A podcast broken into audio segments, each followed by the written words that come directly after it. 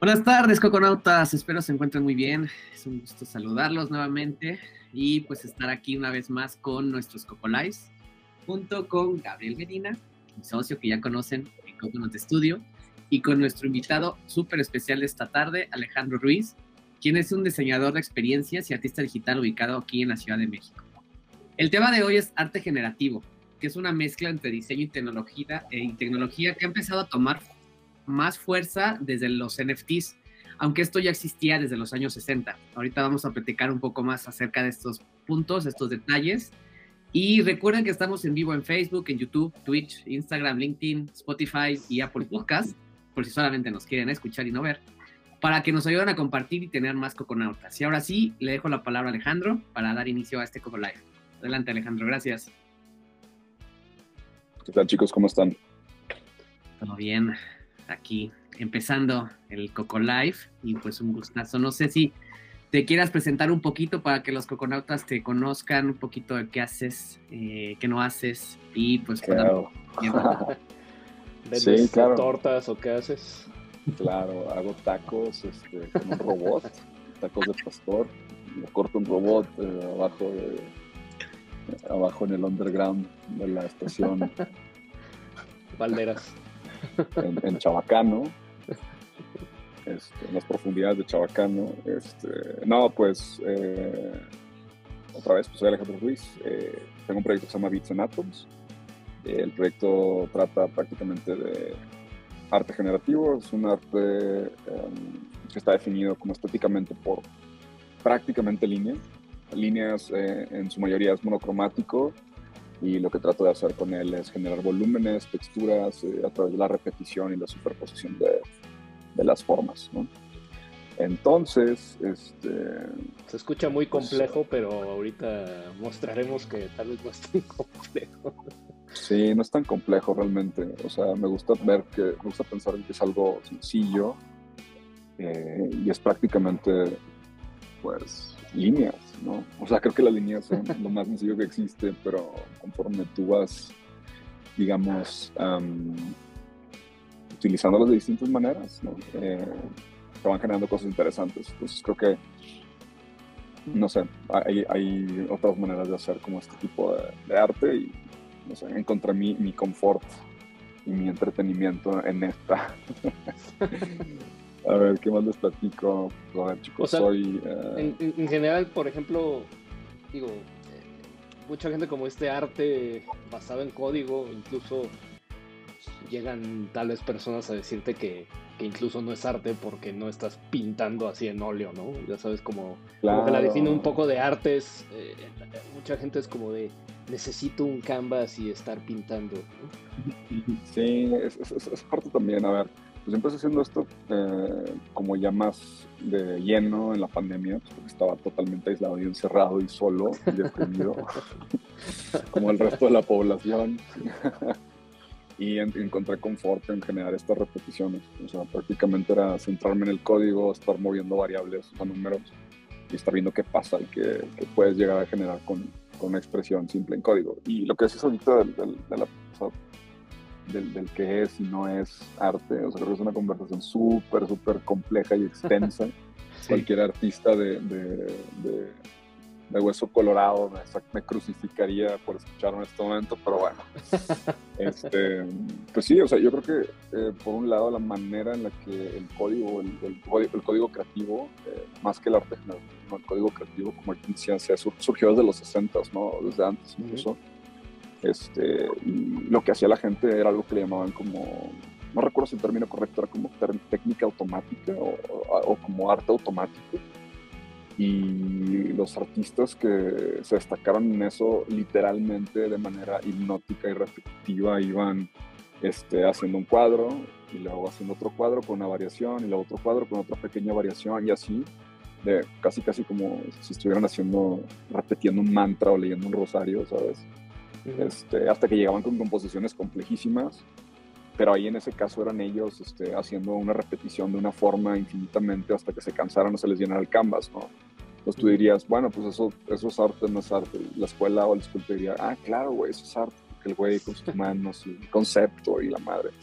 Pero este, pues la gente New School pues dice, güey, em, creo que lo valioso de ahí tiene que ver con el pensamiento y el proceso y las limitantes que él se puso, ¿no? Entonces, si lo ves de esa manera, pues al final cuando programas es eso, ¿no? Tú programas este, una serie de reglas eh, que tienen un comportamiento esperado o inesperado o que vas descubriendo y, al final se trata de eso, o sea, es ese proceso que se va como descubriendo o revelando ante ti, ¿sabes?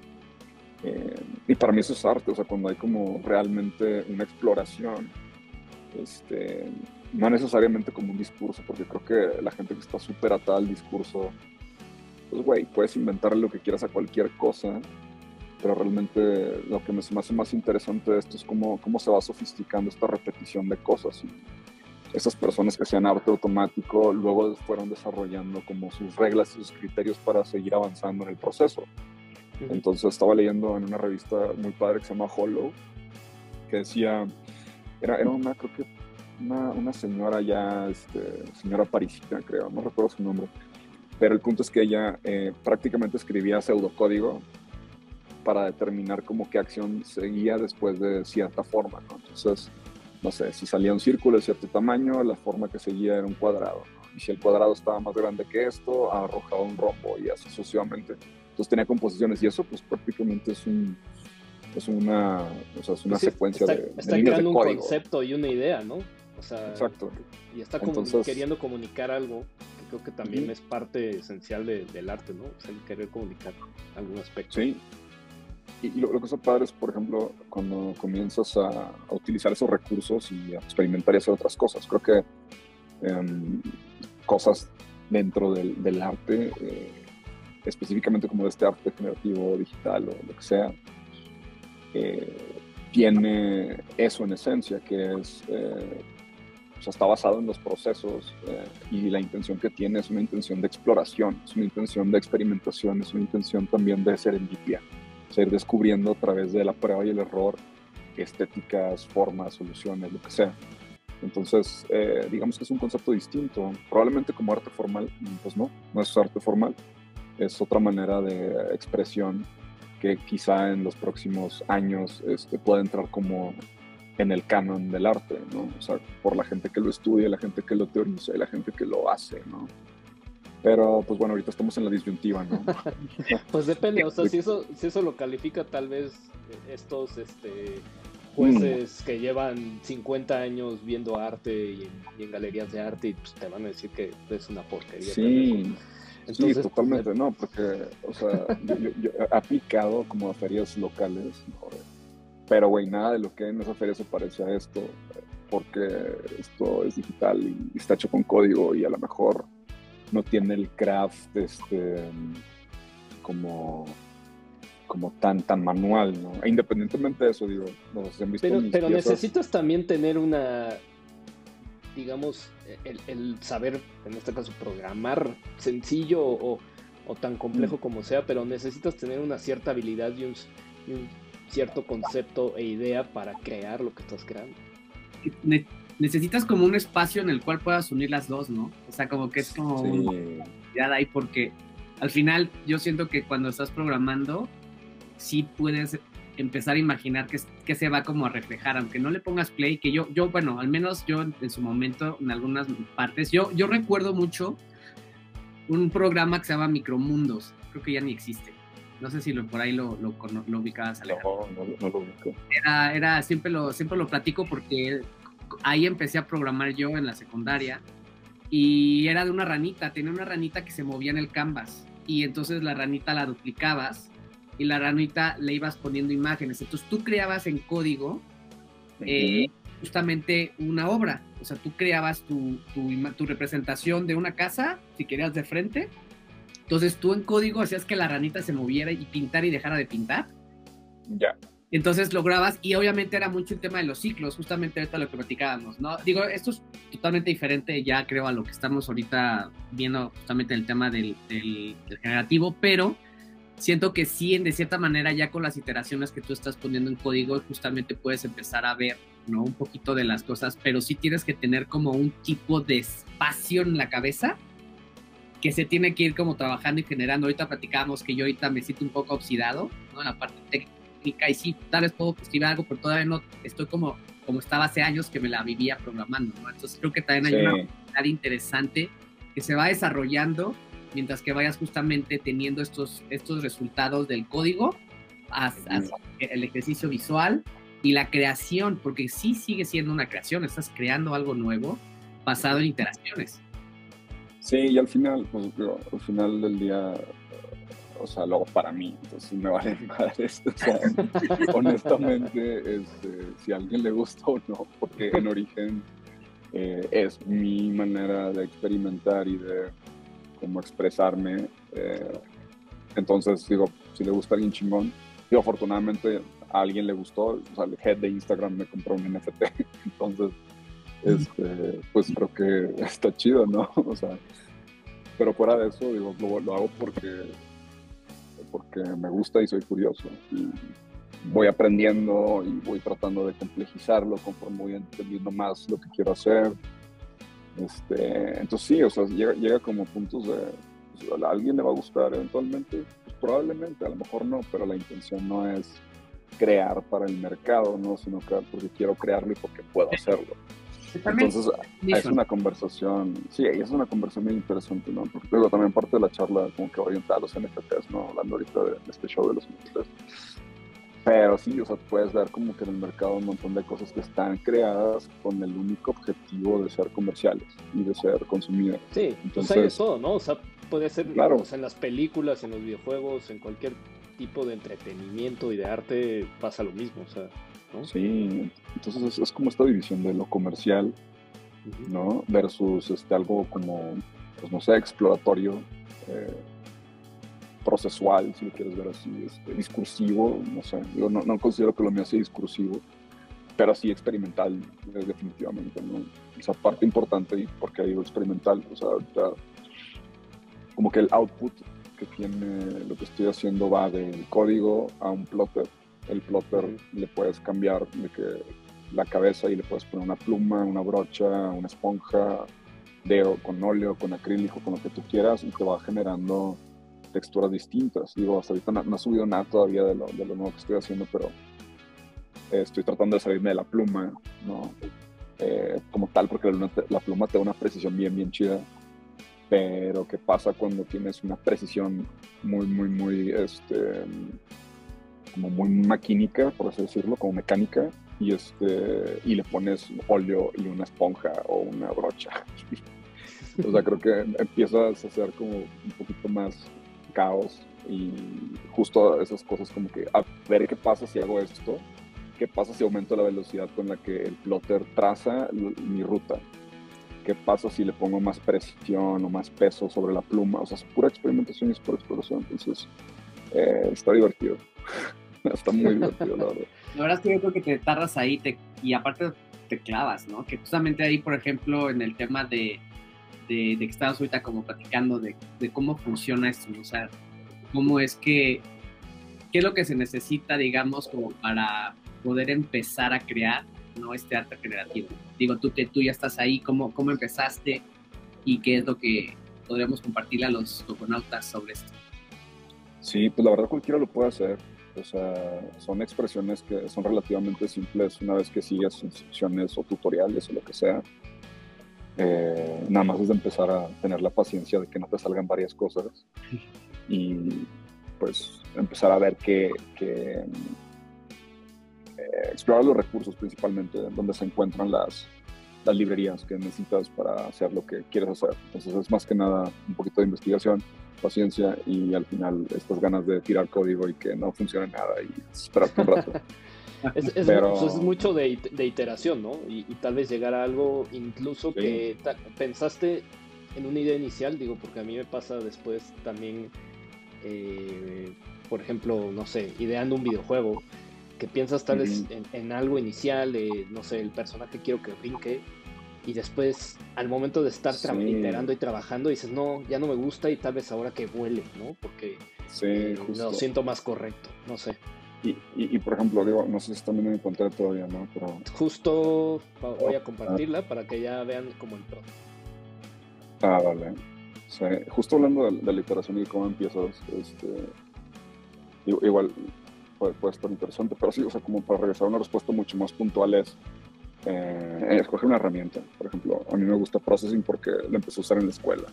O sea, casualmente en la carrera en la que yo llevaba, que era diseño gráfico, también nos enseñaban a, a usar estas herramientas como de nuevos medios. Bueno, eh, nuevos medios, es como ridículo decir nuevos medios porque cuánta fuck es un nuevo medio, ¿no? Todo el tiempo hay nuevos medios. Pero bueno, en ese entonces era como que un poquito de código, un poquito de web, un poquito de arte digital, ¿no? Por así decirlo.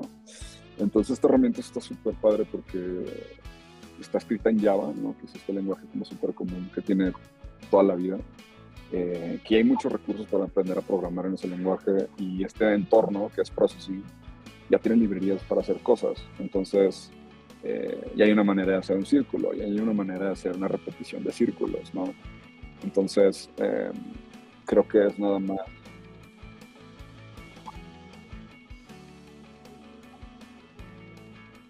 Sí, claro, ya tienen cosas prehechas, ya tienen, o sea, no, aquí no hay, que, no hay que reinventar nada, creo que aquí el tema es eh, aprender a mezclar y aprender a, a, a improvisar con lo que tienes y aprender a hacer cosas con lo que sabes ¿sabes? O sea, ser muy, este, como, como, o sea, conocer como el límite de hasta dónde sabes y, y, saber qué quieres hacer y qué necesitas aprender para poder hacerlo.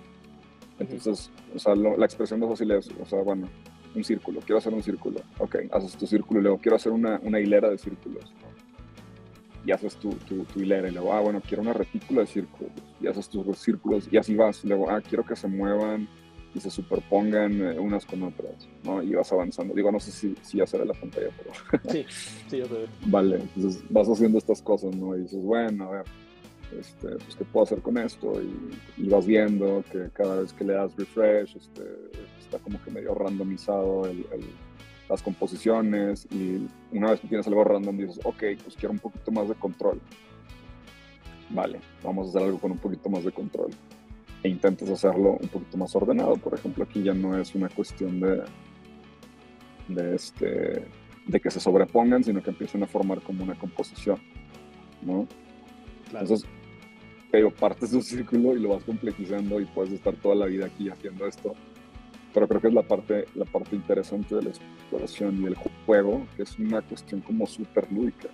Luego ya puedes hacer cosas un poquito más complejas, a ver si no se me traba este show, pero este, puedes hacer cosas como mucho, mucho más complejas con, con los recursos que ya existen y principalmente con las cosas que, que, tienes a la mano y con lo que sabes, que eso es bien importante, o sea, cómo le hago para hacer algo con lo que sé en este momento ¿no? y no necesariamente querer este, o sea, reinventar cosas, ¿no? que al final por atropezones lo vas haciendo, ¿no? Ay, ya se me rompió esto pero este, no, pues se sí, deja. se, no se deja, no se deja. Ah, es que ya sé por qué. Es porque no tengo ligado. El punto y coma aquí. famoso. Sí, justo, sí, justo, justo. Por ejemplo, esta es una de las cosas que pasa todo el tiempo. Que ay, no ligue este algo. De hecho, este no era el que quería, pero este sketch que tenía que Sí, o sea, por ejemplo, ay, no, no liga una imagen y se rompió el código porque no encontró la imagen en el folder que puse y todo valió madres. Entonces dices, ok, entonces, ¿qué pasó? Y antes de frustrarte dices, bueno, a ver, y te pones un rato revisando lo que hiciste, ¿no? Y a veces de que dices, ¿sabes qué? Lo voy a volver a hacer. Y hasta que lo vuelves a hacer te das cuenta dónde la regaste. Y dices, ok, ya. Entonces, o sea, es como un, un, un viajecito bien, bien fun de de prueba y error, ¿no? Y creo que es igual esa parte es como muy común, ¿no? Es como parte de, es parte de la, del, del código de la progra. Sí. El, el, el, porque pues al final a veces sí, o sea, y ahora que, ahora que tenemos tantos recursos que se pueden utilizar en temas de, de media y así que puedes poner aquí, sí, luego es un tema eso de las rutas y luego si no tienes un log así, pero bueno. Sí, o por ejemplo, si aquí digo, ay, este, no sé, no voy a poner ahí, el, borré la, el punto y el, la coma, ¿no? O sea, no va a jalar. Puedo estar rompiéndome la cabeza, pero era nada más esa cosa que estaba ahí. Oye, no, por ejemplo, eso que nos estás mostrando ahorita, este, eso es, estás tomando una imagen, ¿no? O son puros como líneas y... ¿Cómo estás creando? De hecho, o sea, esta es como que la parte fundamental de las piezas que tengo ahorita, que es prácticamente nada más eh, como una serie de, de, líneas okay. este, que, que, tienen como un roundness en su exterior y se van haciendo como más cuadraditas, como se le va quitando el roundness conforme se van cogiendo. Ok. Entonces, este, pues es prácticamente la repetición de líneas. Luego ya puedes ver cosas como, como las que están en mi Instagram, en las que ya hay una retícula eh, donde aparecen estas cosas de diferentes tamaños este, de manera semi-aleatoria. Entonces, este, pero empiezas haciendo esta madre y dices, ok, ¿y ahora qué hago con eso? Está increíble porque, por ejemplo, ahorita que comentabas, ¿no? De, del manejo de, de, lo que serían líneas, ¿no? O un círculo. Es, es muy que ahora, por ejemplo, inclusive con el tema del movimiento en 3D, que dice que también se puede llegar a, utilizar, o inclusive con el mismo posicionamiento de los objetos en 2D, sobreponiéndolos, puedes empezar a crear perspectiva, ¿no? Y puedes generar cosas, por ejemplo, esto se ve, esto no se ve plano, sí se ve con cierta profundidad por el movimiento que se le está dando, ¿no? Sí está súper cool porque puedes crear unas cosas súper interesantes. Y lo más chido es que, por ejemplo, si tú empiezas a deformar más el objeto, etcétera, se generan otro tipo de, resultados visuales que está súper así. Eh, para los que les encantan esas expresiones es algo increíble. Sí, y, esto, por ejemplo, pues ahorita hablando de lo, tradicional nuevamente, o sea, hay movimientos del arte cinético, ¿no? Y pues era esta raza que superponía, justo de ahí viene mucho de mi concepto, o sea, superponía formas, superponía una repetición de ciertas figuras, formas o líneas o lo que sea para generar como efectos ópticos, ¿no? Que es como llamarlo... Un caleidoscopio, ¿no? Sí, o sea, es, en principio como un, tema de moire, ¿no? O sea, y es este, como generar estos casi casi engaños ópticos que te sugieren que hay volumen, pero realmente son formas planas, ¿no? Y es por, porque nuestros ojos lo perciben de cierta manera. Entonces, este, sí, es, es, este, es como simular volumen y simular movimiento, o sugerir el movimiento o el volumen, cuando realmente es pura ilusión, o sea, no, no existe el volumen aquí, son puros líneas. Me acordé ahorita de, de las mandalas que también te dan como cierto movimiento sobre justamente diferentes formas, ¿no? Que se ven también bien padres. Sí, sí, justo. Ese tipo de, expresión. Y este proceso, por ejemplo, tú, tú, empiezas simplemente agarrando un círculo, una línea, o, o sea, como, eh, bueno, en este caso, como la línea que estás ahorita haciendo. Eh, es de voy a hacer un círculo y de ahí le vas agregando otra, otra cosa encima, otra cosa encima, otra cosa encima. O sea, o, o cómo es tu proceso para tal vez llegar y decir, esto ya está terminado, eh, perfecto. Ah, pues es que realmente nunca está terminado, o sea, nada más como que un corte de caja. El mal del diseñador. Exacto. Sí, aquí voy a terminar, aquí lo voy a dejar y ya, ¿no? Si se, ve chido bien, si no, no. Pero no sé, o sea, creo que tiene mucho que ver con. Ay, bueno, se estaba bajando. ¿Puedes poner ese tunelcito rojo? Claro, este. Ajá, que creo que es justamente lo que mencionábamos, ¿no? Como ahorita que, que, lo, que lo muestres, ajá. Sí, sí, ajá, entonces, o sea, pues empiezas nada más con una... O sea, sabes, o sea, si lo pongo más lento, a lo mejor no te daba la misma percepción, porque con un poquito más de, velocidad, pero a, eso es a lo que son, son, son engaños del ojo, ¿no? Sí. Pero sí, o sea, es, es decir, güey, pues quiero hacer un círculo, ok. Eh, o yo, a mí me gusta ponerme reglas, ¿no? Por ejemplo, solo de mis reglas que son como ya, pues, hasta que me aburra, van a ser como monocromáticos a blanco y negro. Y este, puras formas básicas. Este, y luego pues, experimentar con círculos. y repetir los círculos, este, ya sea hacia adentro, hacia afuera, eh, distorsionarlos como en, en Z, a lo mejor tirarlos en algún momento pero digo, es decir, hasta dónde puedo, hasta dónde puedo llevar una línea, y creo que eso es lo interesante, ¿no?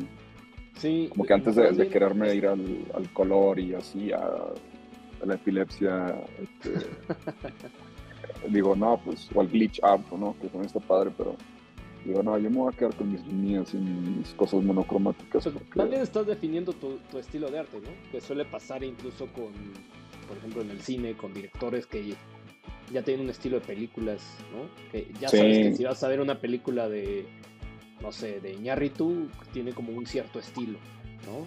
En los videojuegos pasa lo mismo, eh, con empresas o directores, ¿no? Si vas a ver un, videojuego de Kojima, ya sabes como el claro. de, de, videojuego que es, ¿no? Entonces, eh, pues y está padre, con el arte, ¿no? es, es, algo como que hasta cierto punto, pues creo que accidental, ¿no? Como que a, mí, a, mí a, veces, a mí a veces me gusta como, bueno, me gusta pensar que como que son, son cosas a las que llegas haciendo cosas, ¿sabes? No necesariamente te sientas un día y dices, voy a, quiero hacer un estilo este, tal, ¿no?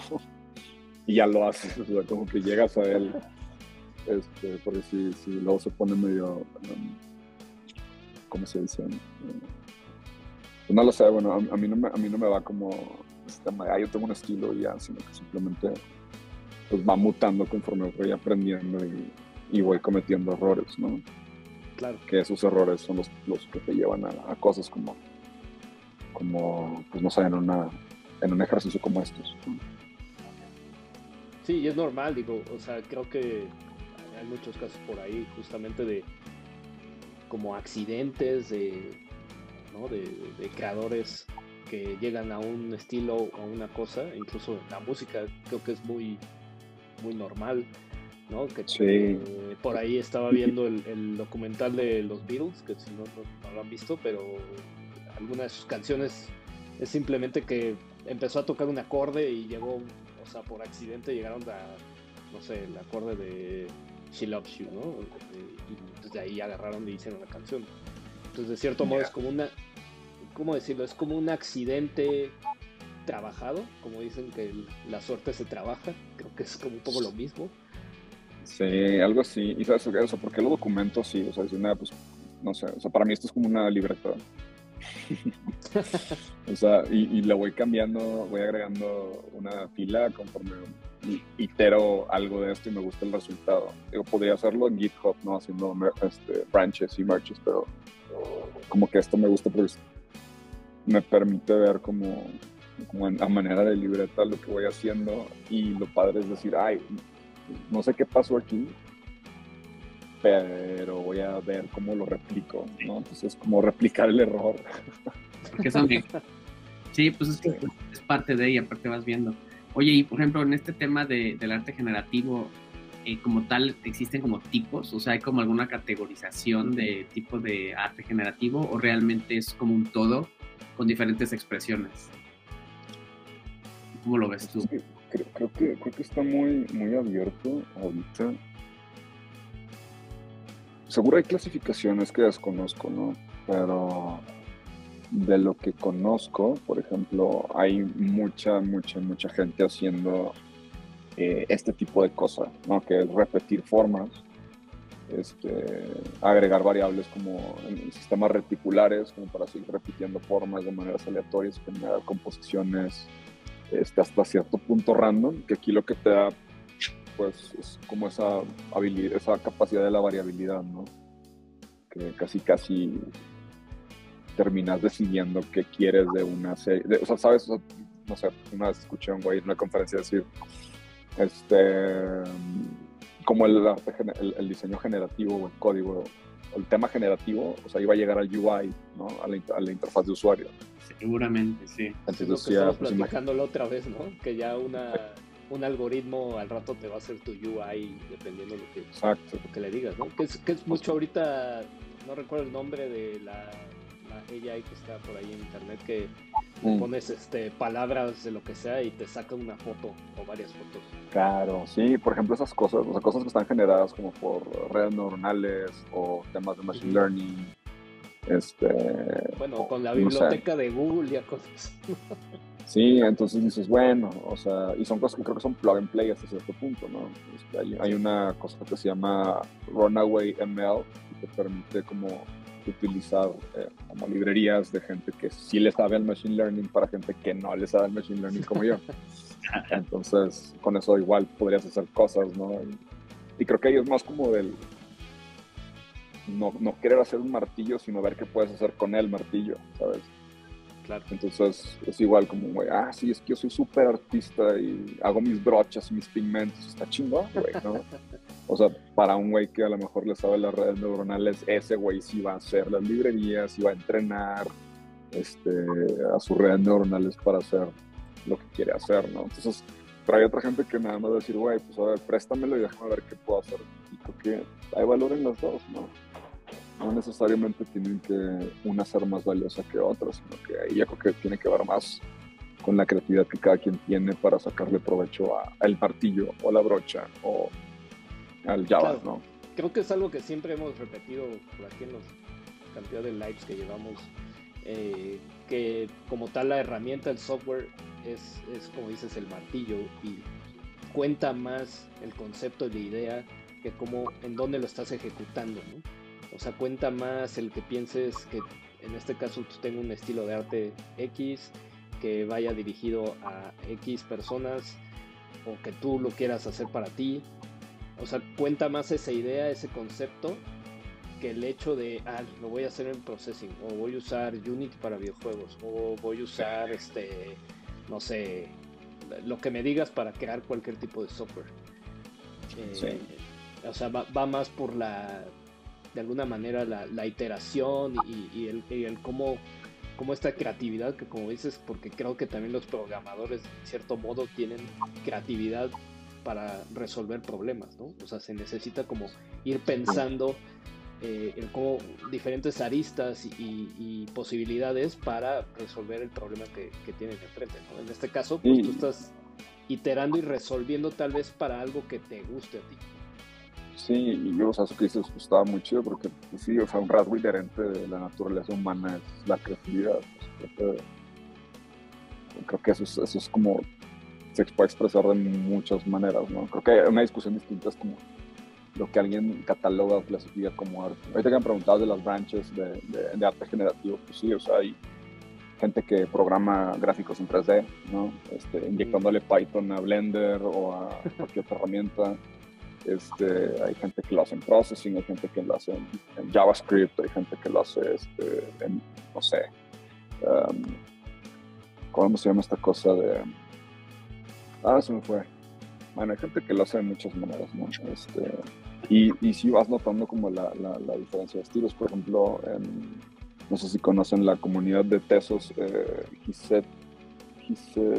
ay, no me acuerdo cómo se pronuncia, pero digamos, es, una, es como una galería, pero lo, lo, que subes tienes la opción para subir como tu versión de web que está viva eh, como NFT, ¿no? Entonces, está sobre la, la, red de Tesos este, y yo puedo subir, por ejemplo, si esto estuviera escrito en Java, lo podría subir y el NFT prácticamente es esto, eh, como en la metadata y lo que tienen es un visualizador como para que tú puedas ver el código vivo en el browser, ¿no? Entonces, esa es otra manera. Este, ¿El código se adhiere al, blockchain?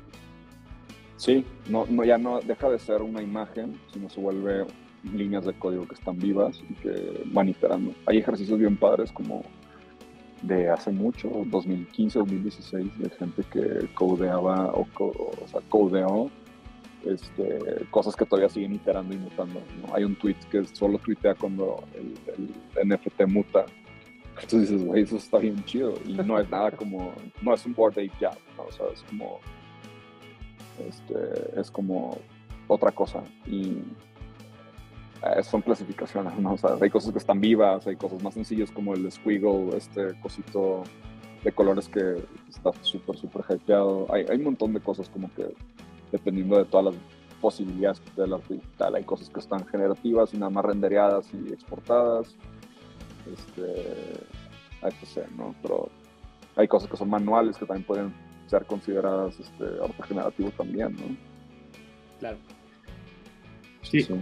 Y por ejemplo, ahorita que comentabas sobre el tema de, que estabas mencionando, sobre el tema del NFT, o sea, por ejemplo, pues que ahorita mencionábamos, ¿no? Que, que ha estado tomando justamente fuerza toda esta parte de arte generativo por el tema de los NFTs. Eh, hoy en día, ¿cómo, lo ves? Yo aquí tengo una pregunta. ¿Tú crees que dos personas pudieran llegar a la misma solución, o sea, al mismo resultado final? ¿Crees que podría pasar en, esta construcción? Yo lo veo muy difícil, pero no lo sé. No, yo creo que sí, o sea, creo que sí, porque, o sea, en la infinitud de las posibilidades, creo que sí. O sea, y también porque estamos usando como reglas muy similares, este, referencias muy similares, o sea, y también porque hay un meme bien chistoso de, un, youtuber que te enseña a ser touch designer, la, la plataforma, y este es una plataforma de audiovisuales que también hace temas generativos, pero es más como para performance. Y sale como el Atlas cargando al mundo, entonces viene de que toda la comunidad de arte generativo, haciendo el mundo, y el Atlas es este vato, ¿no? Entonces es como, güey, prácticamente todos sus tutoriales, todas sus referencias tienen una influencia en cómo programa la gente o cómo este, genera sus visuales la gente, ¿no? O sea, eso sí, igual las librerías van influyendo. Es, como decir ahorita, güey, porque todo se ve igual en el UI. más, allá, más allá de la usabilidad, ¿no? Que, bueno, la, la, la, narrativa de la usabilidad que tenemos. Dices, güey, pues porque hubo gente que se la peló mucho para generar estándares y librerías que pudieras usar para hacer cosas más rápido o poder hacer cosas este, en general que funcionaran para muchas plataformas o lo que sea. Entonces, hasta cierto punto, la web está súper homologada, ¿no? Y eso también le puede pasar al arte generativo. Entonces, sí, o sea, no veo por qué no haya dos cosas que se parezcan mucho. Pues yo creo que sí, ¿no? Porque va, a ir mutando esto, ¿no? Eh, yo lo veo justo con, incluso con los NFTs que no, no están, este, pues justo generado en código. Eh, vemos los, los famosos, este, los changuitos estos, eh, se me ahorita el nombre exacto, pero eh, o sea, los Board Apes, ya me acuerdo, los Board Apes, que son como los NFTs más famosos del mundo. Y te fijas como esta, digamos que esta manera de hacer NFT, que como que está en tres cuartos, el, Board Ape, este, ¿no? Con esta renderización, con cierta luz, y ya hay una cantidad de clones simplemente van variando los animales, van variando, ¿no? Con diferentes aspectos. Entonces, sí, sí, sí todo eso va de alguna manera combinándose. La gente obviamente como ve que están de alguna manera vendiendo un buen, pues se quiere como subir justamente a ese, a ese trend y entonces dice, ah, yo también quiero hacer eso, yo quiero hacer negocio. Eh, entonces, y todo eso se va combinando, ¿no? Para hacer tal vez una tendencia de, de arte, ¿no? Creo que en este caso pues pasa lo mismo y después va a llegar alguien que va a agarrar esas bases, le va a poner otra cosa encima y entonces se va a ver diferente. Que creo que al final de cuentas es lo que pasa en cualquier cuestión artística, sea música, cine, videojuegos, eh, o sea, al final de cuentas tienes una inspiración, ¿no? Todas las personas tienen una inspiración y de ahí sacan ideas y van combinando ideas y tienen un resultado. Sí, sí, sí, sí, es un, un gran ejemplo y creo que o sea, está interesante ver qué está pasando como a nivel... Esta discusión la he tenido mucho con, con, amigos este, que están más clavados con el arte y así. O sea, pero dicen, güey, ¿qué pedo con la estética? Porque estéticamente, o sea, siendo sincero, o sea, para alguien a lo mejor que es ilustrador te va a decir, güey, no mames, ¿no? Y hay otros que están increíbles, pero siendo súper franco, a mí en lo, en, lo, personal me gustan más los CryptoPunks. Claro. ¿Sabes?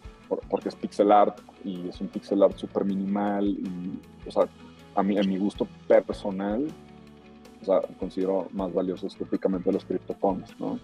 Pero bueno, esto pegó mucho y pegó mucho por muchas razones, creo que, fue de los, de los primeros que existió al respecto, ¿no? Y también la comunidad que estaba atrás y la gente que estaba comprándolo. Claro. Este, pero si te vas a pura estética, o sea, sin meterme el tema de la inversión, sin meterme el tema de la especulación, sin meterme el tema del valor que tiene la red en la que estaba montado, nada de eso, quítale todo lo que, lo que, lo que tiene como detrás y déjalo como el puro PNG sí te deja un chingo, bueno, en mi opinión te deja mucho que desear, como si lo comparo con ilustradores que conozco que viven aquí en la Ciudad de México también, dices, güey, no mames. Pero, este, te digo, depende mucho del gusto de cada quien. Y ahí el, tema que mis amigos este, artsis este, consagrados este, ponen como en la mesa es, güey, pues es que la estética, o sea, la gente va a ir decidiendo qué le gusta o no Y el pedo de los NFTs es que estás, digamos, no quiero llamarlo no regulado, pero digamos que no hay una voz hasta ahorita como artística hiper fuerte o una institución artística hiper fuerte que pueda decir que esas madres realmente son como arte, son una herramienta de especulación financiera increíble, ¿sabes? Y lo son. y son coleccionables. y son coleccionables, claro, güey, porque imagínate que dices, güey, en 2017 eh, pude haber minteado uno por Ethereum cuando Ethereum costaba, este, no sé, 300 dólares, güey. No mames, una ganga. Sí, es inimaginable que ahorita una de esas cosas cueste millones, ¿no? Pero por eso te digo, o sea, son una herramienta de, especulación eh, financiera, es un instrumento a lo mejor de inversión eh, mega riesgoso y especulativo, pero ya... Pero también, también es el arte, o sea, el que tú ves en galerías de arte, ¿no? Que, que ves que hacen las, este, las subastas y se vende por millones de dólares, cierto modo también es especulativo y también el valor lo pone la gente que le gusta, ¿no? Sí, la gente que le gusta. Y ahí, ahí tocaste un punto bien interesante. Por ejemplo, este galerías grandes de subastas este, realmente representan a una élite muy cabrona que tiene un chingo de lana. Entonces el peso de los dólares de esos güeyes vale más que nuestros dólares, güey, por mucho. El, lo que vino a ser el, el blockchain ¿sabes? Aunque sea el mismo dólar, güey, su dólar vale más que el tuyo y el mío y el de todos los que estamos aquí. No, y, se refugian en eso después. O sea, justo invierten en arte para refugiarse contra la inflación y ya no estamos metiendo en temas políticos, pero... sí, no, tú dale, eso es lo bueno. eso es lo bueno. Y, y, sí, o sea, por ejemplo, este, lo que pasó con, con, con los NFTs es que cualquier persona con X Ether puede comprar uno. y si le pega al bueno, este, pues a lo mejor su inversión va a crecer un chico y esa es la promesa y eso es como que el, el, el trigger este, casi casi de heroína, ¿no? De, de que, güey, tengo que estar en el whitelist de todo y este, para comprar la siguiente gema, ¿no? Y, y acá, o sea, yo te digo, güey, pues, pues sí, o sea, si, si, si le dieran, si le va, haciendo fast forward 50, 100 años, güey, cuando esto se pierda en la historia, obviamente va a formar parte de un canon estético fuerte, ¿sabes?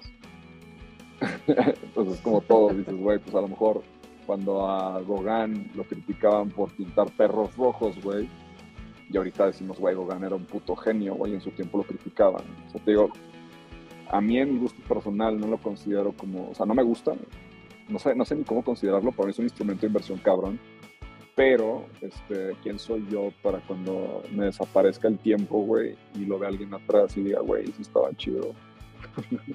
Nunca es buena idea ir contra el mercado. Sí, no, nunca, nunca, nunca es, este, digamos, cuando algo hace ruido, creo, ¿no? Por lo menos que genera un chingo de polémica y la gente, güey, ¿por qué están comprando esas mamadas? O sea, creo que ahí es donde hay que prestar atención. ¿No? Porque si entra dentro del status quo y si entra, dentro de lo que normalmente se consume por un canon este, eh, artístico de, no sé, de, de, abolengo, güey, ¿no? O de, o de la élite, dices, ok, pues no sé si me pueda comprar un Banksy, güey, ¿sabes? O no sé si me pueda comprar de que un, este, un Kunz, güey, o un, este, no sé. Pero a lo mejor me puedo comprar, güey, un pedacito de un Banksy, güey, que está tokenizado en una plataforma, güey, de NFTs, güey, montada en AVAX, güey, Avalanche, ¿no? Entonces ahí dices, puta, ¿qué está pasando? Porque ahora, ahora no nada más la gente que tiene un chingo de lana tiene acceso a, ¿sabes? Y ahora no nada más la gente que tiene un chingo de lana puede marcar tendencias, sino que un montón de nerdos, güey, como yo, en sus compus, güey, que con, con una wallet con Ether, güey, pueden comprar una cosa que va a valer mucho en el futuro, que puede que no, pero la estamos comprando porque podemos y porque nos gusta ser ñoños. Entonces, y también es donde... tendencia, ¿no? Porque incluso ya también la élite, como comentabas, ya anda viendo por acá también. Entonces, está muy padre, interesante porque, pues sí, o sea, está abriendo como mercados, comunicación, ¿no? Este, nuevas, nuevas, nuevas expresiones. Y aquí algo que mencionaban con el tema de lo, justamente la galería, ¿no? Y, y subastas que va mucho también con el, el tema del ownership, ¿no? O sea, al final que lo compra, creo que por ahí hay certificados, etcétera, que se entregan de, de, que ellos son los dueños. Y aquí una pregunta importantísima, ¿no? Todas, toda esta creación, ¿no? Que se, que se está generando con, con estos algoritmos, con este código, con esta arte generativo, ¿cómo puedes trabajar el tema del ownership? ¿Cómo puedes asegurarte que es tuyo en caso de que alguien, por ejemplo, imagínate que alguien te roba el código, ¿no? Este, en, proceso de producción o pensando un poquito esas cosas que no pasan, eh, porque a todos le ha pasado en algún momento de la vida, en algún detalle como, como de este. Eh, ¿Hay algún, tú conoces de algún proceso actual que diga, digo, que puedas como algún tipo de registro? Me acuerdo ahorita del INPI porque es lo que tenemos. Fíjate que no, y está bien cabrón porque justo uh, un amigo ilustrador de Monterrey que se llama Netoplasma, es un, gran, gran artista, me gusta mucho, super street art, eh, graffiti increíble, y este, en algún momento estábamos trabajando en, una, en, una, en un experimentillo ahí de, de, PFPs, este, y él se empezaba a adentrar en el mundo de, de OpenSea y apenas como que queriendo abrir su wallet, etcétera, ¿no? Y él me dice, cabrón, me acabo, me acabo, de, acabo de enterarme que hay piezas mías de mi Instagram, screenshots de mis piezas en OpenSea. y yo, güey, ¿qué? sí, literalmente hay un güey, hay una, hay, no sé si ya la bajaron no, que OpenSea hizo un trabajo, este, o sea, malísimo, güey, por no usar una palabra, este, peor, pero pues sí, güey, imagínate que Coraje eres un ilustrador que te quieres montar al, tren del mame y te encuentras con que hay un cabrón que por alguna extraña razón te tiene en su lista de en su, en su lista de, de, gente a la que le voy a plagiar y voy a, subir, voy a tokenizar sus piezas en, ¿no? Entonces, eh, para nada estamos en un punto en el que vamos a poder garantizar la autenticidad 100% de las piezas, independientemente que esté en el blockchain o no. Eso es una, una falacia, güey. O sea, yo podría tokenizar una propiedad de la cual no tengo este, realmente como los derechos de las tierras o lo que sea, ¿sabes? Sí, y esa, ese fraude puede vivir en el blockchain sin problema. Sí. Entonces, eh, es como el, espejismo de que el blockchain es perfecto. este, que no, es que yo creo que ninguna tecnología, ninguna tecnología es perfecta y creo que algo de lo que yo siempre digo es que la tecnología siempre tiene su parte buena y su parte mala, toda. O sea, está oh. el caso, no sé, de los drones, por ejemplo, que pues muchas personas lo están utilizando, ¿no? Eh, pues para desde espiar, atacar o lo, que me digas. Este, a, la, a, la, vez sirven para otras cosas, ¿no? es lo mismo el martillo, ¿no? Exacto. puedo, te puedo construir una casa, te puedo escalabrar, ¿no? Ajá, es, como que mi decisión. Pues sí, está cabrón. Pero sí, o sea, volviendo como el tema de la, de la autenticidad, güey. O sea, está padre tener una NFT como, como autenticidad de una pieza, pero nada te garantiza que alguien no la vaya a plagiar y, pues sí. o replicar, variar un poquito y subir de nuevo. Que creo que en el código hay menos celo. Pero así te pueden vender también una obra, eh, o sea, sí, güey, te pueden decir que es, real, ¿no? Es de este, Miguel Ángel y, cómo, y, cómo, verificas, ¿no? Es más, güey, o, sea, uno compra postales de la Capilla Sixtina, güey. Exacto.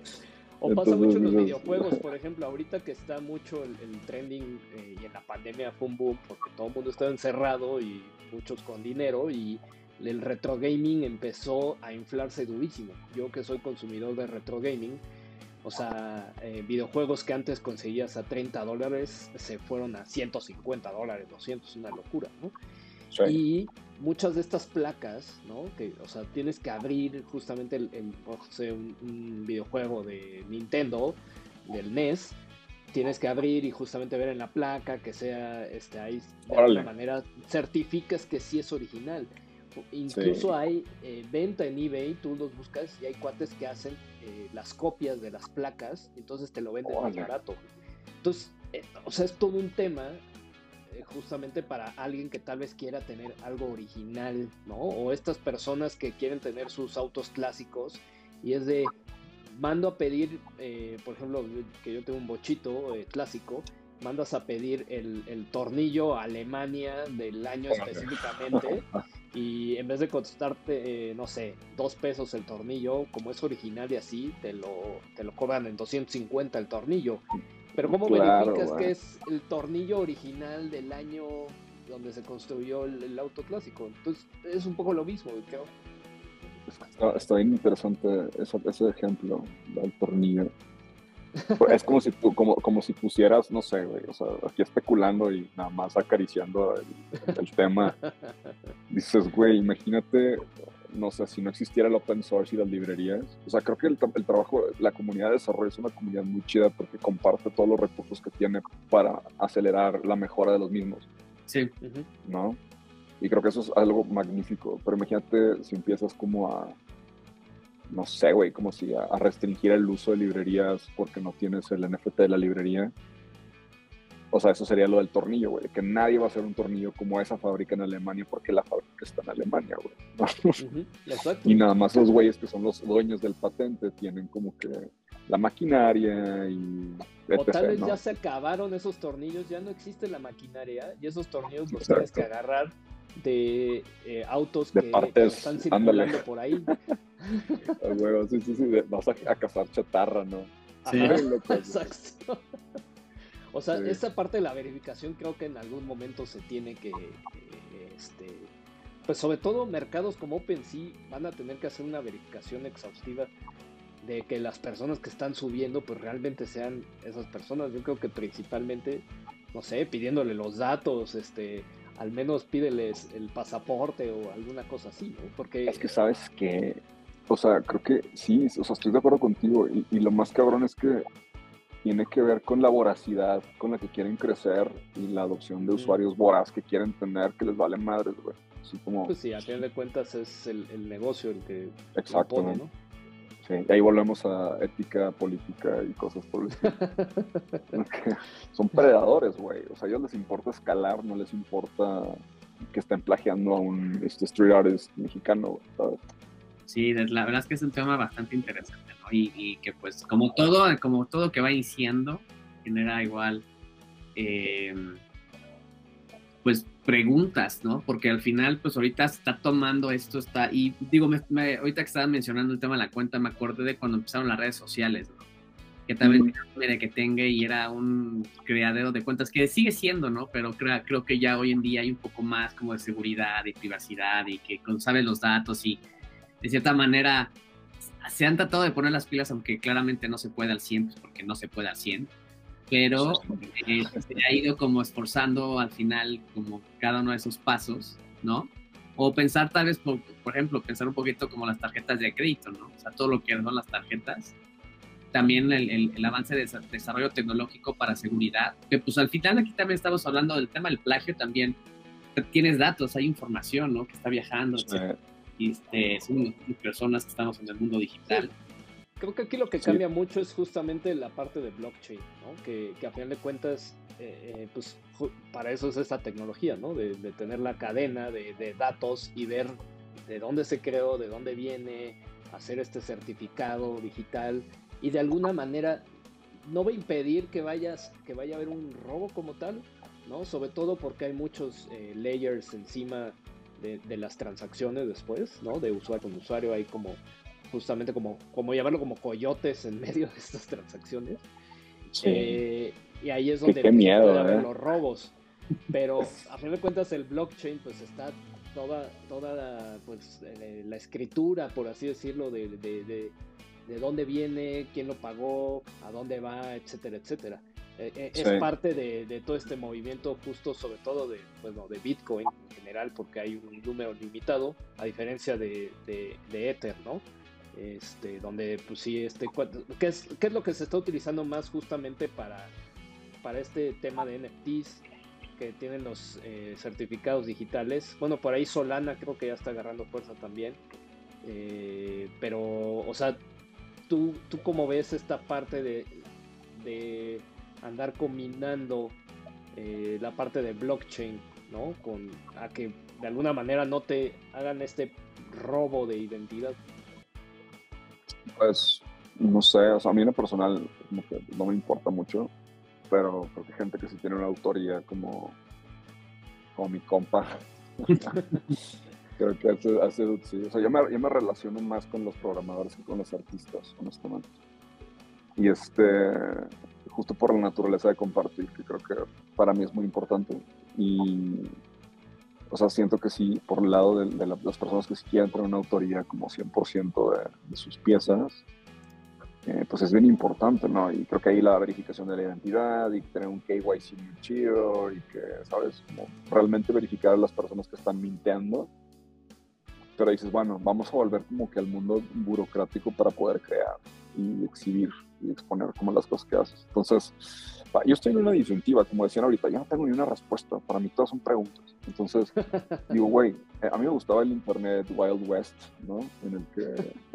todo se podía. En el que todo se podía y había muchas cosas peer-to-peer, güey, ¿no? Y eran bien bueno, puedes entrar a Reddit y ahí sí es Wild West. Sí, sí, no, o sea, todavía puedes hacer como cosas medio Wild West, ¿no? Pero imagínate eso, dices, güey, pues, hay que hacer que el blockchain sea o sea, creo que el blockchain para que funcione realmente tiene que ser extremadamente totalitario, ¿sabes? en el que todos estén registrados y que cada respiro y exhalación esté registrada en el blockchain y que sepan quién eres para que podamos garantizar la autenticidad de todo lo que hagas. Es como, oh, fuck, no sé si quiero vivir en ese mundo, güey. Pero... Exacto, pero muchos te van a decir que estás, este, te están quitando la libertad, ¿no? Exacto. Y algunos dicen, qué padre. Entonces, una parte de mí dice, sí, qué chido, y otra parte de mí dice, ay, güey, no sé. Pero, o sea, creo que, que si, si se restringe mucho el uso de esas plataformas, o sea, o sea, o se hace más estricta como la, la, verificación de identidad como para garantizar la real autenticidad de las cosas, este, a lo mejor pudiera hacer que, que, se limite o sea más complicado el uso eh, o el acceso al uso de las plataformas, ¿no? Porque, pues no sé, a veces este, estar anónimo y nada más estar haciendo y que nadie sepa quién eres es como también una, una onda. Pues sí, es como, es como aventarte un chascarrillo así como muy, muy real, muy tú, pero que sabes que es políticamente incorrecto y solo puede ser desde el anonimato. Que todos tenemos uno y el que diga que no lo tiene es un hipócrita. Entonces, todos tenemos ese, ese deseo de, de, ver el mundo arder poquito y creo que si nos quitan el tema anónimo para poder garantizar la verificación de nuestra autenticidad de piezas. Es como, man. no lo quiero, ¿no? Oye, pero también, por ejemplo, en este, en este aspecto, hablando un poquito este, sobre el tema de generar ingresos, ¿no? El tema de las ventas, ¿no? Sí. Al final se pone como en riesgo esas transacciones cuando tienes como puertas abiertas, ¿no? Yo, yo, yo creo, ¿no? O sea, o, tú ah, como al final pues ya estamos en un, en un, en un, ahorita platicábamos, ¿no? O sea, mencionaste que ya metiste un NFT, igual gente está vendiendo NFTs, estamos utilizando Ethereum o Bitcoin, o todo lo que se está utilizando ahí, pero al final para todo eso necesitas identificarte de cierta manera, ¿no? Entonces, como que todo va junto con pegado. Más o menos, sí. O sea, por ejemplo, a ver, si, si yo hago un wallet, este y le compro un coyote de Ethereum, se lo doy por efectivo, que hay muchos aquí en Ciudad de México y en Guadalajara, y bueno, más para que sepan, por si quieren. este, pues esa wallet realmente no tendría ni siquiera entrada por Bitso o por algún otro exchange mexicano, entonces sería mucho más fácil pues, tener algo de anonimidad por ahí. Sí. Pero, por ejemplo, pues no sé, si el tema del riesgo, ¿no? Más, más que el anónimo, pues el riesgo. O sea, igual ahorita si ponen mi MetaMask, van a ver desde el origen de mi MetaMask lo que ha pasado por esa MetaMask, ¿no? Entonces, este, o sea, con que sepan mi, mi, public address, saben exactamente todos los movimientos que he hecho y cuándo los he hecho. por eso hay personas que, tenemos varias MetaMask. este, em, pero, por ejemplo, no sé, de seguridad, pues, güey, al ser el MetaMask una wallet, este, hot wallet, ¿no? que está conectada a la web, la recomendación siempre es tener una, una, cold, una cold wallet. Sí, la cold este, wallet, que por ahí las venden en Amazon, si quieren. Sí, de hecho, compra, o sea, sí, cómprala siempre del, del, vendor directamente porque ha habido casos de gente que las altera y las revende en Amazon, entonces mejor cómpralas directamente. La Ledger es la que yo tengo desde hace un chingo. ah, yo tengo la tengo la, tengo la versión viejita, güey. O sea, literal, desde 2018, 17 la tengo. Entonces, yo tengo la, este, la, L, la N Plus, que es la. Ah, está padre esa. Ya tienes la de Bluetooth, ¿no? Ajá. Ah, yo quiero esa, güey, porque la mía es estar con el pinche cable, güey, me siento así como... Digo, no es que la uses todos los días, porque realmente es como, ok, Bluetooth, si estuvieras mandando NFTs a lo güey, transacciones a lo güey, pues sí, pero la neta, no, para mí no es de, uso diario. La recomendación justo es, lo que dicen, si, si nada más estás como comprando justamente estos criptos y guardándolos, pues lo mejor es tenerlo en tu cold wallet a diferencia de si estás transaccionando, pues sí déjalos en tu Metamask y, ya lo vas sacando. Sí, qué miedo, que como quiera, tío, la, la, Metamask está padre porque le puedes conectar el Ledger para que solo sean transacciones cuando las validas tú desde, el, hardware, ¿no? Entonces ahí está padre. Eso como una, una layer de seguridad extra, pero sí está cabrón. A ustedes no les han, ustedes tienen Metamask, ¿no? Sí, yo sí tengo. Les no les han llegado, esto es como que igual si, alguien que nos está escuchando, no les ha llegado como NFTs este, que no solicitaron ustedes. O sea, están, están escondidos. Yo, yo, me di cuenta, pero por la aplicación de Instagram que revela todos mm. los NFTs que están en tu, en tu publicadres, güey. Y yo me encontré un montón así bien raros que están en, en Polygon, de hecho, y leí un poquito, entonces no los borren, si, si les llegan no los borren porque son maliciosos. pues es que como todo, ¿no? Son como estos mensajes de SMS que pícale aquí y básicamente es como darle la llave de tu casa. Es un poco lo mismo y lo que va a pasar en un futuro, porque yo estoy convencido que el, yo estoy convencido que el Bitcoin va a ser el, oro del futuro en unos años, ¿no? Y que incluso ya han de estar varios países ya ahí metidos y, este como haciendo su, su ahorro desde ahorita para en un futuro hacer este cambio ¿no? de, de divisa. Porque, este, o sea, yo siento que va para allá, pero al final de cuentas va a seguir, la tecnología no es, no es infalible y va a seguir teniendo ciertas entradas y maneras de cómo hacer que la gente caiga para hacer este tipo de scams. Sí, pues todavía nos hablan por teléfono, güey, los de desde, la cárcel. Banco, desde la cárcel o algún banco, ¿no? Diciendo que necesitan tu información para evitar un robo de, ¿sabes? Y dices, no mames, bueno.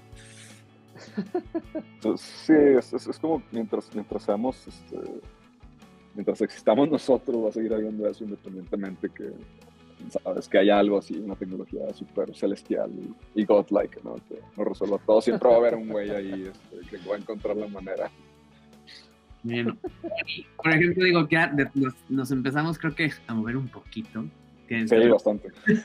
ya, por acá, ¿no? Aquí hablando un poquito de, de, de, lo que es el, el, arte, ¿no? El generativo. No sé, por ejemplo, ya platicamos varias cosas, ¿no? O sea, cómo, cómo, cómo se crea, ¿no? Cómo, qué es, cómo funciona, dónde lo puedes hacer, cómo empezar. El tema de los NFTs que van de la mano con todo esto. No sé, de los puntos que, que, que platicamos, no sé si por ahí hay algo que nos haga falta acerca de lo que es el arte generativo y que la gente deba de saber. Eh, pues como un recap, ¿no? O sea, digo, creo que como decías tú, el arte generativo existe hace un montón de años, no es nada nuevo, este, lo puedes empezar a hacer literalmente escribiendo en una hoja de papel una serie de reglas y siguiendo las reglas, ¿no? Eh, eh, la manera más común ahorita es haciéndolo en código, hay una comunidad muy fuerte de processing, la cual te puede como dar acceso incluso a en los foros, preguntas de cómo resolver cosas, este, hay muchas librerías, eh, hay mucha información al respecto. Tiene muchos años esta, esta herramienta. ¿Qué puedes hacer con él? Lo puedes conectar a máquinas, como en mi caso, un plotter, este, para jugar con él, ¿no? Eh, lo puedes, este, puedes exportar variables este, y subirlos como una colección, a, si quieres dar NFTs. Este, pues realmente es bien accesible, o sea, con que llegues con la mentalidad de quiero hacer un círculo y voy a ver a dónde me lleva esto, creo que es lo, interesante. O sea, podríamos ver ahí como un ejercicio, por ejemplo, si estuvieras ahorita generando algún arte. Eh, sí, sí, podríamos hacer algo. Así como si, si estuvieras iniciando y te dijeran, no sé, tenemos que hacer un arte para por ejemplo, ahorita la. Un brief. Me acordé, de la exposición. ya, me ibas, ya, me ibas, a dar el brief, güey. Oigan, ¿me, pueden esperar un segundo? Así de, ah, no, no, no lo he preparado, pero mira, aquí traigo. mira, aquí traigo el ritmo anotado.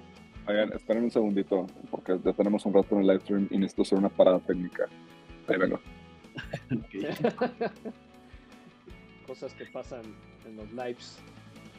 ¿Y tú ya vas a, este, a empezar a programar también ahí con el processing para hacer tus artes? No lo voy a bajar. De hecho, estaba buscando si todavía seguía existiendo el, el micromundo. Sí, creo que sí, pero solamente para PC. Así que es una PC. Compré una PC prestada para, para... Pero sí voy a bajar el processing. Sí voy a poner a, a darle un poquito porque sí está súper. Sí está súper interesante. Se pueden hacer buenas cosas. O sea, sobre todo este. O sea, justo que nos platicaba Alejandro. Como todo este mundo digo, como tal, nosotros vimos processing eh, pues, en la universidad, ¿no? Pero eh, platicábamos que, que, generábamos por ahí música, eh, pero eso ya ha ido evolucionando y justo ya cuando nos dijo Alejandro toda esta parte de, arte y esta comunidad que sí, aunque no crean, hay, hay bastante comunidad ahí haciendo justo este tipo de cosas. pues que resultan justamente en estas cuestiones artísticas. Sí, también hay, bueno, igual para buscar un poquito más información, etcétera, creo que igual en, YouTube, ahí, por ahí estaba, estaba comentando que por ahí vi un video de, de, Tim Holman, se llama Generative Art, Speedrun, y está súper interesante, como que trae un poquito también de base como lo que nos estaba mostrando Alejandro, eh, y te definen, ¿no? O sea, como ciertos objetos o, lo, que necesitas justamente que se puede como mezclar como para generar justamente las expresiones. Entonces igual creo que en, YouTube igual como siempre, ya hoy en día todo está en YouTube o en Google, pero pues realmente pues la búsqueda es como bastante accesible y se pueden como asesorar, ¿no? De, lo que es el, el, el, arte generativo, ¿no? También está como muy interesante darle un poquito el recap hacia atrás y ver, ¿no? O sea, estas, estas creaciones eh, de generación, este, de arte generativa que, se, que existieron desde los 60 cómo también empezaron, ¿no? Que es como totalmente diferente, como comentaba, tenía otro nombre, etcétera, pero al final es parte como de la historia, ¿no? Así como lo que tienes que aprender de algo, ¿no?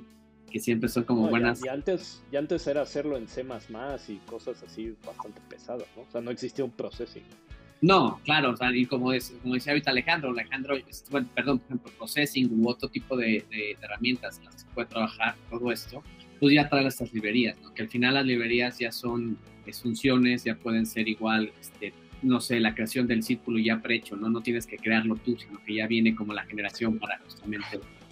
Que incluso, si mal no recuerdo, el processing eh, lo podías conectar a los Arduino, ¿no? Sí. Hasta donde recuerdo, sí. No, hace años que no lo uso, así que no lo sé si está ahorita. A ver, ¿ya me escuchan? Sí, ya. Ya, uff. mucho, mucho WeWork, mucho, mucho WeWork el día de hoy. oh. Te, estábamos dando el brief entonces para hacer el. Me, estaban dando el brief. Yo creo que ya, ya, le vi las ganas a Benjamín para este, andar generando ¿Ah, también sus. Ya luego voy, me, voy, me, voy, a poner a hacer este dos que tres cositas y te voy a buscar ahí en, redes y te voy a decir, mira, ya hice mi primero. Ah, súper. Sí, sí, sí. No, pues ahí échale, échale con las Échale ganas. Con, los, con los ejercicios, güey. Nos juntamos y ahí hacemos unos cervecitos y le damos. La neta es que sí, estaría chido. Y esto creo que es súper bueno, ¿no? O sea, al final también el, el, poder como colaborar y realizar esto en conjunto está súper cool. Ayuda, siempre ayuda mucho.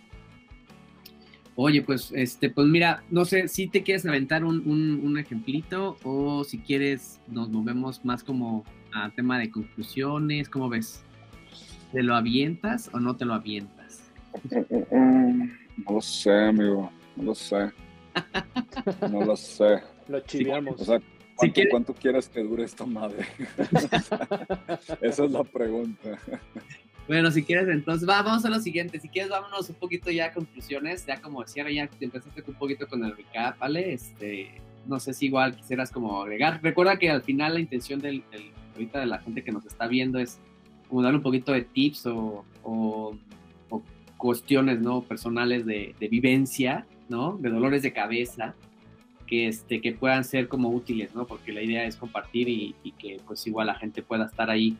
Pues los que están clavados con esto, pues puedan igual arrancar de, como de una manera más rapidita, ¿no? Ya si quieres para ir este, dándole cierre al Coco Live del día de hoy. Para ir cerrando, sí, este, pues no sé amigos, o sea, ¿qué, qué les, qué más les digo? O sea, está Processing.org, que es donde literalmente he aprendido, hay tutoriales, hay un güey que está muy chido que se llama The Coding Train, este, creo que es el mismo dude que escribió el libro de The Nature of Code. Em, y pues bueno, pues es nada más de empezar a ver tutoriales y picarle y ver qué sale. Información me imagino que casi todo, si no es que todo está en inglés. No, eh, creo que sí hay, creo que sí en español. Sí debe de haber en español, seguro sí. Eh, pero no, no, estoy muy seguro, seguro sí hay, pero la comunidad es muy grande y debe, debe de haber alguien que esté haciendo tutoriales en, en español. Este, y si no, pues Coconut Studio puede empezar a hacer tutoriales en español. Eso. Déjame este... empezar a darle el código, luego nos vamos a tutoriales. Sí, este, pero sí, creo que, creo que eso, todo lo que quieran ahí está en internet, nada más es de, ver qué onda y buscar los recursos, si, si no están en, inglés, pues buscar las comunidades, seguro debe de haber pues nada, o sea, realmente traten de, buscar trabajo de otras personas y si tienen una librería, bájenla, vean cómo funciona este, y traten de replicarla o, o, este, o adaptarla o lo que sea, pero o sea, nunca empiezas de cero con el código porque siempre haces cosas con base en lo que otras personas han hecho, entonces pues eso es lo padre de, de esto. Sí, partí como de un punto, ¿no? No sé tú, Gabo, cómo ves. ¿Qué show? Sí, o sea, creo que es parte de la nueva ola, pues de, no, sé si decirlo como de nuevas tecnologías o de nuevos trendings o nuevas maneras también de, expresión. O sea, todo lo que, incluso combinado esto eh, con realidad aumentada, realidad virtual, eh, más allá de los NFTs, creo que es ah, parte de esta, de esta revolución como incluso de, Web3, ¿no? famoso que, le llaman y que creo que eh, pues claramente el blockchain está súper involucrado en todo esto. Entonces, eh, para, a mí me emociona muchísimo porque creo que ya no va a ser un tema justamente como plano, mm. como lo tal vez lo es la Web 2, sino ya que empiezas a ver fusiones eh, pues de, de, cosas más auténticas que sí tienen tal vez una pues una raíz, en, como dicen, ¿no? O sea, este arte generativo ya lleva décadas, ¿no? No es algo nuevo. Eh, pero ya es una evolución y una combinación que, que, tiene como nuevas, nuevos medios para expresarse, nuevas maneras de comunicar, que pues también incluso va a generar nuevos empleos, ¿no? O sea, como decíamos, es parte incluso económico esto. Y pues al final de cuentas todo va para allá, todo el rollo del metaverso, este, pues son como los trainings, a, pesar de que tal vez sea un, tema de que las marcas están trepando por un trending, pero bueno, a final de cuentas es la manera de consumir tal vez de las, de las nuevas generaciones y pues esto va a ir cambiando y habrá cosas que se mantengan, habrá cosas que se mueran, ¿no? Eh, como siempre ha sido. Entonces, eh, digo, nada, nada más Súper, sí, creo que igual ahorita tocaste un punto que también dentro de lo que quería comentar ya como cierre era que al final esto es algo súper increíble, o sea, al final es mucho de experimentación, es mucho de reiterar, de, sí, de, de, iterar, este, y de, pues al final también en tema de límites, conocerlos, ¿no? Y ver hasta dónde puedes llegar con, lo que estás creando, de dónde estás partiendo. Y ahorita que mencionaste el metaverso, me acordé que dentro de lo que estuve leyendo, etcétera, y, y también existe ya, ese, va a existir ese espacio en el metaverso para la expresión de justamente este arte generativo, ¿no? Entonces ya estamos hablando de espacios tridimensionales, que seguramente si hoy en día, como lo estamos viendo, ¿no? Este, como lo que nos estuvo mostrando Alejandro, genera este tipo de arte súper increíble, probablemente eh, este tipo de expresiones en, en, esos espacios nuevos, que todo esto es nuevo, todo está, bueno, no es nuevo como tal, pero está tomando auge, está tomando camino, está generando muchas preguntas, pero también con el tiempo se generan respuestas y se van como uniendo las cosas. Eh, creo que a, todos nosotros como ya este, personas que estamos dentro de, esto, ¿no? De este diseño de los videojuegos, de las aplicaciones, de todo este tema virtual, ¿no? Que se ve reflejado en una pantalla, en un screen, creo que nos da más y más y más oportunidades para, pues, casi, casi, este, especializarte y poder pues hacer de ahí pues un trabajo, ¿no? Un, sueño, un, proyecto, ¿no? Este, que pues al final puede dejar mucho este, que decir, ¿no? En lo que sería el, universo. Pero bueno, pues ahora sí que ya con esto pues les agradecemos muchos con por acompañarnos el día de hoy. Alejandro, muchas gracias. No sé si nos puedas compartir tus redes sociales para que la gente te pueda seguir por ahí y igual mandarte ahí un tweet o, un Instagram como lo voy a hacer yo, ya cuando tenga mi primer arte generativo. ah, súper. Sí, pues me pueden, buscar en, Instagram como bits.end.atoms. Sí, por ahí en el UI se ve. Ah, por acá, ¿no? Sí, por ahí debe estar. Es que yo, yo, no veo su pantalla, acuérdense que yo estoy acá. Exacto. otro rollo. Este, pero sí, eh, si hacen algo, mándenmelo este, y lo vemos. Y si se quieren juntar, nos juntamos y jugamos ahí un ratillo. Va. Este, sí. Suena Abiertísimo. Perfecto. Gabo, ¿a ti en dónde te siguen? Arroba Gavidov. Todas las redes. Todas las redes, ¿no? Sí, igual a mí. a 110, ahí andamos. Y pues muchas gracias. Este, fue un gusto estar otra vez con ustedes. Alejandro, de nuevo, gracias. Gracias a Ken que está por atrás ayudarnos con todo lo que es el streaming. Y pues. también puedes seguir arroba Coco te Estudio. También, se me olvida, Coco Estudio, arroba. Listo, cuídense. Buenas noches, bye. Bye. Listo.